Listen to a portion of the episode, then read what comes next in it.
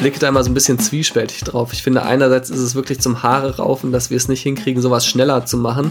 Umgekehrt, wenn man sich dann wirklich mit den Details beschäftigt, mit den Zuständigkeiten und so, dann merkt man, wie komplex das wirklich in der Umsetzung einfach ist. Eigentlich soll die Software SORMAS schon in allen Gesundheitsämtern in NRW im Einsatz sein. Sie soll bei der Kontaktnachverfolgung von Infizierten helfen. Es hakt aber. Jetzt will das Land deshalb IT-Helfer in die Ämter schicken. Rheinische Post Aufwacher. News aus NRW und dem Rest der Welt. Anja Walker am Mikrofon und ihr hört den Aufwacher am Feiertag. Schön, dass ihr zuhört. Wie werden Corona-Kontakte in NRW am effizientesten nachverfolgt? Darüber haben wir uns vor allem zu Beginn der Corona-Pandemie Gedanken gemacht. In den letzten Wochen haben wir uns ja vor allem über sinkende Corona-Zahlen gefreut. Fakt ist aber, die Corona-Pandemie ist nicht vorbei. Und wenn es zu einer vierten Corona-Welle kommen sollte, sollten wir natürlich bestmöglich vorbereitet sein. Die zentrale Software SORMAS sollte in allen Gesundheitsämtern in NRW für Erleichterung sorgen. Im Februar haben wir auch schon mal im Aufwacher darüber gesprochen. Mehrere Monate später wird sie aber immer noch nicht von allen Kommunen eingesetzt. Voll im Einsatz ist sie nur in sechs von 53 Gesundheitsämtern. Darüber spreche ich jetzt mit meinem Kollegen und Wirtschaftsredakteur Florian Rinke. Hi Florian. Hallo Anja. Vielleicht kurz zur Erinnerung, warum brauchen wir eigentlich SORMAS? Naja, es wäre ja sinnvoll, wenn man die Pandemie äh, nicht nur in der eigenen Stadt sozusagen bekämpfen könnte, sondern wenn man dabei mit anderen Kommunen zusammenarbeiten kann. Und SORMAS ist dabei eine Hilfe. Das heißt, bislang oder in der Vergangenheit ist es oft so gewesen, dass die Kontaktdatenerfassung an der Stadtgrenze aufhörte oder man halt mühsam äh, den Kollegen aus den Nachbarstädten ja Daten faxen oder per E-Mail schicken musste oder auf anderem Wege. Und das kann Sommers halt ändern. Also ein Beispiel, wenn du jetzt in Düsseldorf wohnst, aber in Mönchengladbach arbeitest und dich vielleicht in Essen mit einem Bekannten noch getroffen hast und dich dann infizieren würdest, müssten ja mehrere Gesundheitsämter informiert werden, dass es da eine Infektion gibt. Das kann Sommers mit ein paar Klicks dann sozusagen automatisch machen. Wir haben im Februar auch schon im Aufwacher über Sommers gesprochen. Mehrere Monate später wird sie, die Software, aber immer noch nicht von allen Kommunen in NRW eingesetzt. Warum? Ja, das ist leider ein Dauerbrenner und ein weiteres Beispiel dafür, wie schwer es ist, ja, vernünftige IT in Deutschland und am Ende auch in NRW natürlich in Einsatz zu bringen. Das heißt, ähm, ja, im Januar hatten sich Bund und Länder darauf verständigt, dass SORMAS bis Ende Februar eingeführt wird in den Gesundheitsämtern. Das Problem ist aber, diese Gesundheitsämter unterstehen natürlich den Kreisen und Städten und am Ende haben die dafür zu sorgen, dass das passiert.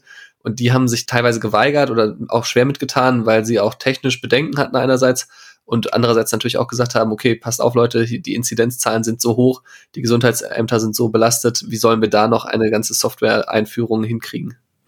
NRW-Wirtschaftsminister Andreas Pinkwart hatte dann damals die Einführung nicht vorgeschrieben. War das ein Fehler?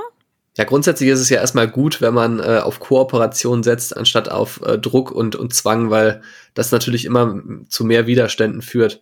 Was man sagen muss, ist, dass es tatsächlich auch technische Probleme gab. Das heißt, ja, viele Gesundheitsämter hatten ja schon funktionierende Software-Systeme und wollten nicht wechseln. Und dann hat man angeboten, dass man sogenannte, äh, also dass man Schnittstellen zu diesen Systemen programmiert. Und das führt natürlich dazu, dass sich diese Einführung unfassbar lange zieht, weil es einfach sehr viele verschiedene Systeme gibt. Insofern gibt es sozusagen, solange man an diesen Schnittstellen festhält, auch Argumente, warum die Kommunen dann sagen, wir können es im Moment noch nicht einführen, weil eben die Schnittstellen fehlen. Anders wäre es gewesen, wenn man gesagt hätte, statt eurer Software nehmt ihr von Anfang an nur SORMAS. Vielleicht kannst du jetzt einmal einordnen, in dem Sinne, wie schlimm es aktuell ist, in Anführungszeichen, dass SORMAS eben noch nicht überall eingeführt ist. Naja, ich glaube schon, dass es einfach sinnvoll ist, sich zu vernetzen. Ne? Ich meine, man hat ja gesehen in der letzten Welle, wie die Gesundheitsämter auch an ihre Grenzen gekommen sind.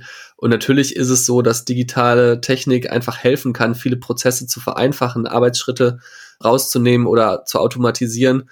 Und der große Vorteil von SORMAS ist ja am Ende auch, dass es eine Schnittstelle geben wird, mit der diese ganzen Kontaktdatenerfassungssysteme, die es da draußen gibt, also auch abseits von dieser Luca-App, die ja medial sehr viel diskutiert wurde und auch, wo ja auch viele Länder sozusagen am Ende die einführen wollten oder eingeführt haben, gibt. Und die können alle auch über, über diese Schnittstelle dann mit SORMAS kommunizieren. Das heißt, wenn es gelingt, SORMAS jetzt einzuführen und auch diese Systeme dann wiederum daran anzudocken, dann wäre man einfach für eine nächste Welle sehr viel besser vorbereitet und könnte sehr viel mehr einfach automatisieren und damit auch die Mitarbeiter, die ja in den vergangenen Monaten wirklich sehr viel geleistet haben und auch wahrscheinlich oft an ihre Kraftgrenzen gekommen sind, ähm, entlasten und, und denen auch das Leben leichter machen.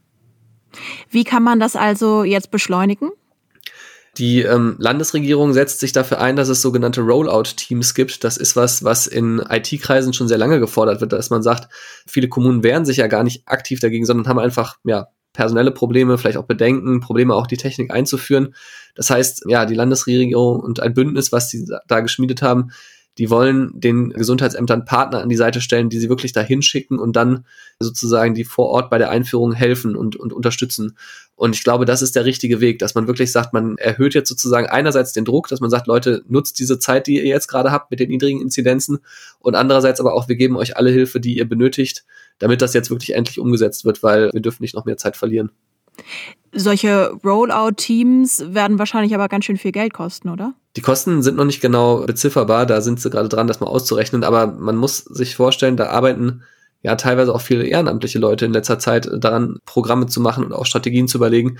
Ich glaube, die Kosten sind am Ende, wenn man sich anguckt, wie viel an anderer Stelle bei dieser Pandemiebekämpfung ausgegeben wurde für Rettungspakete äh, von Natui oder sonst was, sind die Kosten für diese Rollout-Teams, glaube ich, das kleinste Problem und würden vermutlich keinen großen Millionenbetrag ausmachen. Zumal, das muss man ja auch sagen, es ja sogar Mittel für die Digitalisierung der Gesundheitsämter gibt, die Jens Spahn, der Bundesgesundheitsminister, bereitgestellt hat. Also insofern, wo, wenn nicht dafür, werden diese Mittel gut eingesetzt. Und wann könnten diese Teams in NRW starten? Ja, das habe ich die Landesregierung auch gefragt und da sagte man mir, sofern das Thema Finanzierung geklärt ist, quasi sofort. Und ich hatte auch mit einer ähm, IT-Expertin gesprochen, die sich ehrenamtlich schon seit äh, vielen Monaten mit dem Thema beschäftigt, mit ihrer Initiative CIO Corporate Citizens. Die sagte, theoretisch könnten wir in NRW mit diesen Rollout-Teams fünf bis zehn Gesundheitsämter pro Woche anschließen. Das heißt, wenn man sich überlegt, es gibt 53 Gesundheitsämter, ein paar von denen nutzen dieses SORMAS Exchange schon vollständig, ein paar wollen es jetzt in den nächsten Tagen einführen, aber da bleiben dann immer noch so, ja, ungefähr 45 bis 40 über. Wenn es fünf bis zehn pro Woche wären, dann wären wir ja Mitte Juli im besten Fall sogar schon durch mit dem Thema. Okay, das heißt, wir haben jetzt darüber gesprochen, SORMAS sollte es eigentlich schon lange geben. Die Kommunen haben es aber noch nicht überall eingeführt. Jetzt könnte es Rollout-Teams geben, die dabei helfen, SORMAS überall in zu installieren. Wie blickst du denn dann jetzt auf deine Recherche? Ist das jetzt ein gutes Zeichen? Ist das jetzt total positiv? Und wir können uns eben darüber freuen, dass eben so eine Kontaktnachverfolgung in den nächsten Wochen viel effizienter gelingen kann? Ja, ich blicke da immer so ein bisschen zwiespältig drauf. Ich finde, einerseits ist es wirklich zum Haare raufen, dass wir es nicht hinkriegen, sowas schneller zu machen. Also das ist was, wo ich von außen dann immer wirklich einfach fassungslos bin, wo ich sage, so wie kann das sein, dass wir das nicht schneller hinkriegen oder auch noch nicht hatten vorher. Umgekehrt, wenn man sich dann wirklich mit den Details beschäftigt, mit den Zuständigkeiten und so, dann merkt man, wie komplex das wirklich in der, in der Umsetzung einfach ist, weil äh, ja jeder sozusagen so seine eigenen Baustellen und Themen damit reinbringt. Insofern ähm, malen die Mühlen der Politik und auch der Verwaltung da sehr langsam. Aber zumindest habe ich das Gefühl, ist das Thema bei allen auf dem Schirm oder bei fast allen. Der Kreis Unna hat noch nicht mal den Vertrag für Sommers unterzeichnet. Aber ja, es ist bei den meisten auf dem Schirm und äh, sie wollen es wirklich ändern. Insofern finde ich das erstmal an sich ein gutes Signal, auch wenn es natürlich äh, idealerweise alles viel, viel schneller ginge. Alles klar. Dann ganz herzlichen Dank dir, Florian, für die Infos. Ja, gerne. Also, wenn ich an einen Tatort denke, dann sehe ich irgendwie rot-weißes Flatterband, vielleicht Markierungen auf dem Boden und in meiner Krimi-Fantasie stehen ringsherum noch ein paar Menschen, die den Tatort untersuchen. Um so einen Tatort geht es jetzt aber nicht. Wir sind heute nämlich auf dem Wasser, denn auf den Binnengewässern in NRW ist ganz schön viel los. Darüber spreche ich jetzt mit meiner Aufwacherkollegin Wiebke Dumpe. Hi Wiebke. Hallo Anja. Vor allem Jetski-Fahrer sind auf vielen Gewässern in NRW offenbar ein Problem. Warum denn? Naja, weil die kreuz und quer über die Flüsse fahren, teilweise dann auch mit ziemlich waghalsigen Manövern und sich auch einfach gar nicht an diesen gekennzeichneten Bereich halten, in dem sie fahren dürfen. Und das ist ein großes Problem, nicht nur für sie selber, weil es ja total gefährlich ist, sondern auch, weil sie den Schiffsverkehr behindern. Bisher kannte man das vor allem vom Rhein, so im Raum Köln und Bonn, aber auch auf der Weser und auf den Kanälen rund um Münster sind immer mehr Jetski-Fahrer unterwegs. Und um da schnell handeln zu können, hat die Wasserschutzpolizei jetzt auch eine eigene gesonderte Arbeitsgruppe eingerichtet errichtet. Ja, Wasserschutzpolizei ist ein gutes Stichwort. Die muss in NRW auf rund 900 Kilometern Wasserstraße für Ordnung sorgen. Und da sind die Jetski-Fahrer ja wahrscheinlich nur ein Problem. Welche Straftaten passieren denn besonders häufig auf Rhein und Ruhr? Eigentlich kannst du sagen, alles, was an Land passiert, das passiert auch auf dem Wasser. Aber das NRW-Innenministerium sagt, wir haben andere Schwerpunkte auf dem Wasser. Häufig mit dabei ist zum Beispiel unterschlagene Ladung, Urkundenfälschung oder Fischwilderei. Aber auch Verstöße gegen das Tierschutzgesetz, gefährliche Eingriffe in den Schiffsverkehr kommen häufig vor und dass Gewässer verschmutzt werden durch teilweise giftige Substanzen zum Beispiel oder eben wenn Abfälle einfach ins Wasser geworfen werden. Mhm. Was heißt das denn konkret in Zahlen und hat sich seit der Corona-Pandemie irgendwas verändert? Unser Kollege Christian Schwertfeger hat die Zahlen beim Innenministerium angefragt und die zeigen teils, teils. Also es gab einen ziemlich großen Anstieg bei der Gewässerverunreinigung. Das waren fast 100 Fälle mehr als 2019. Und auch die gefährlichen Eingriffe in den Schiffsverkehr, die sind gestiegen und die Urkundenfälschung. Fischwilderei, Unterschlagung und unerlaubte Entsorgung von Abfällen sind aber zurückgegangen. Und es ist aufgefallen, seit Corona sind mehr Leute an und in den Gewässern. Ich vermute mal, weil es einfach nicht sehr viele andere Alternativen gab während der der Corona-Zeit. Also heißt wahrscheinlich, die Schiffe müssen auch auf mehr Menschen im Wasser aufpassen? Ja, ganz genau. Und das behindert sie natürlich bei ihren ganz normalen Abläufen. Sonst gab es im Sommer ja ab und zu Mutproben von Jugendlichen, die dann von den Brücken springen, die dann Schiffe anschwimmen oder Steine werfen. Das war und ist gefährlich, das ist ganz klar. Aber dazu kommen jetzt ganz viele, die in den Gewässern schwimmen. Die Wasserschutzpolizei hat da gegenüber dem Kollegen Schwertfeger von einem regelrechten Ansturm gesprochen und nochmal betont, das Baden in solchen Gewässern ist wirklich gefährlich. Ja, weil wir jetzt darüber sprechen, die Wasserschutzpolizei hat auch gerade tatsächlich ein Update ihrer Ausrüstung bekommen, oder? Was ist das denn?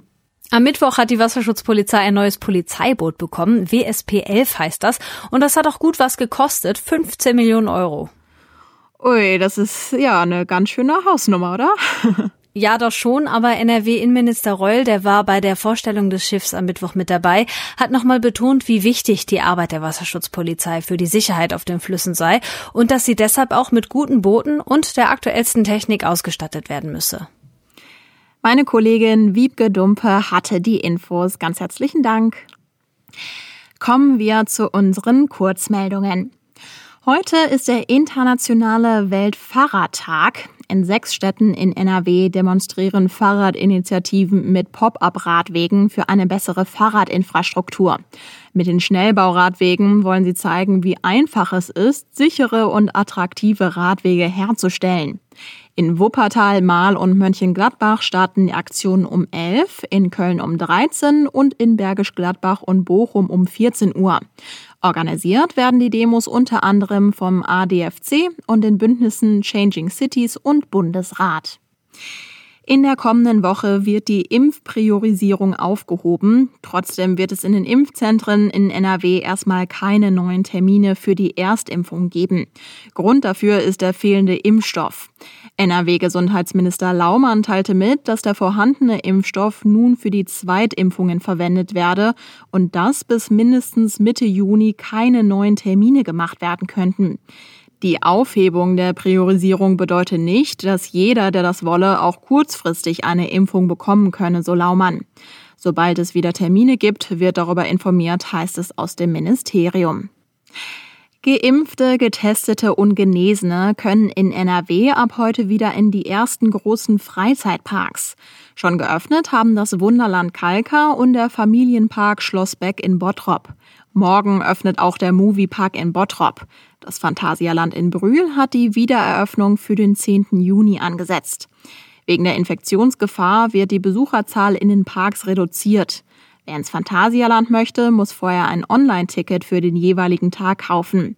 Auf den Freiflächen in den Parks muss keine Maske getragen werden, aber überall da, wo der Mindestabstand von 1,50 Meter nicht eingehalten werden kann.